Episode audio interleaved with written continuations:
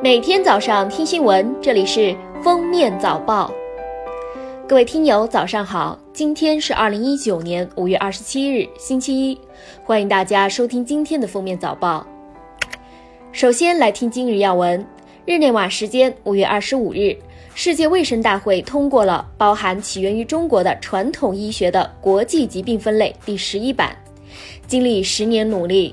中医药正式接入国际主流医学这一分类体系，传统医学国际疾病分类项目中建立了以中医药为基础、兼顾日本、韩国传统医学的病症分类体系。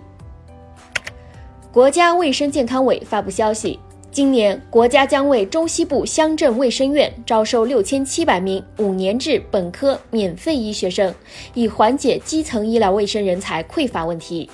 报考免费医学定向招生计划的考生，原则上只招收农村生源，均需参加今年全国统一高考，实行单列志愿、单设批次、单独划线，在本科提前批次录取。南阳高新区管委会二十六日就南阳高新区与青年汽车项目合作相关情况进行了说明，回应了近日媒体和社会各界关注的有关问题。社会各界关注的四十亿元投资就用于该产业园建设，由高新区投资有限公司拟通过市场化方式进行融资。目前项目尚未立项，没有实质性启动，不存在四十亿元投资问题。下一步将继续本着积极审慎的态度，对该项目做进一步可行性研究，严控风险，确保在资金投入方面不出问题。近日。国务院学位委员会公布了二零一八年动态调整、撤销和增列的学位授权点名单，一百八十二所高校或单位撤销了四百八十九个学位点。与此同时，一百四十七所高校或单位增列了二百一十八学位点。国家知识产权局局长申长宇二十五日说，目前正在就中国加入海牙协定与世界知识产权组织磋商，这将帮助中国企业在外国更便捷地获得外观设计保护，让中国创意、中国设计、中国制造更好走向世界。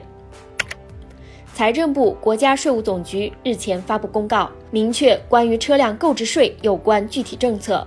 公告自二零一九年七月一日起施行。根据公告，纳税人购买自用应税车辆，实际支付给销售者的全部价款，依据纳税人购买应税车辆时相关凭证载明的价格确定，不包括增值税税款。下面是热点事件。二零一九年五月二十五日十六时许。福建省海运集团有限公司金海翔号货轮在荣成龙岩港维修期间发生二氧化碳泄漏事故，目前死亡人数十人，十九人正在医院接受治疗。公安机关已控制相关人员。近日，云南省外来入侵物种名录发布，吃货们追捧的小龙虾、牛蛙上榜。据了解，小龙虾可捕食本地动植物，牛蛙天敌少、寿命长，都原产于北美。对本地生态造成威胁，有网友建议让吃货解决，但专家表示吃不能解决物种入侵问题，还要靠人工防治、化学防治等手段。二十五日，全球首张白色大熊猫照片发布，四川卧龙国家级自然保护区内海拔两千米左右的一台野外红外触发相机，四月中旬摄录到这只熊猫毛发通体呈白色。爪子均为白色，眼睛为红色。这是一只白化个体，从体型判断为亚成体或青年熊猫，年龄大概在一到两岁左右。专家介绍，白化现象在脊椎动物各类群中广泛存在，但均较为罕见，通常对动物的活动繁殖均没有明显影响。近日，广东江门一女子架摄像设备取证家暴时被丈夫殴打。警方通报打人者被刑拘。五月二十五日，鹤山市人民检察微信公号消息，犯罪嫌疑人因生活琐事与其妻子姚某发生口角，后用拳脚对姚某实行殴打。经法医鉴定，被害人姚某伤情达到轻伤一级。目前，嫌疑人因涉嫌故意伤害罪被批准逮捕。随着天气转暖，五月以来，珠穆朗玛峰迎来登山热潮，出现大排长龙的景象。为登顶，许多登山者在海拔八千米的死亡地带排队三小时。据尼泊尔政府部门统计，由于等候时间过长，消耗体力过多，加之高寒和缺氧，仅五月二十三日一天就有三人丧生。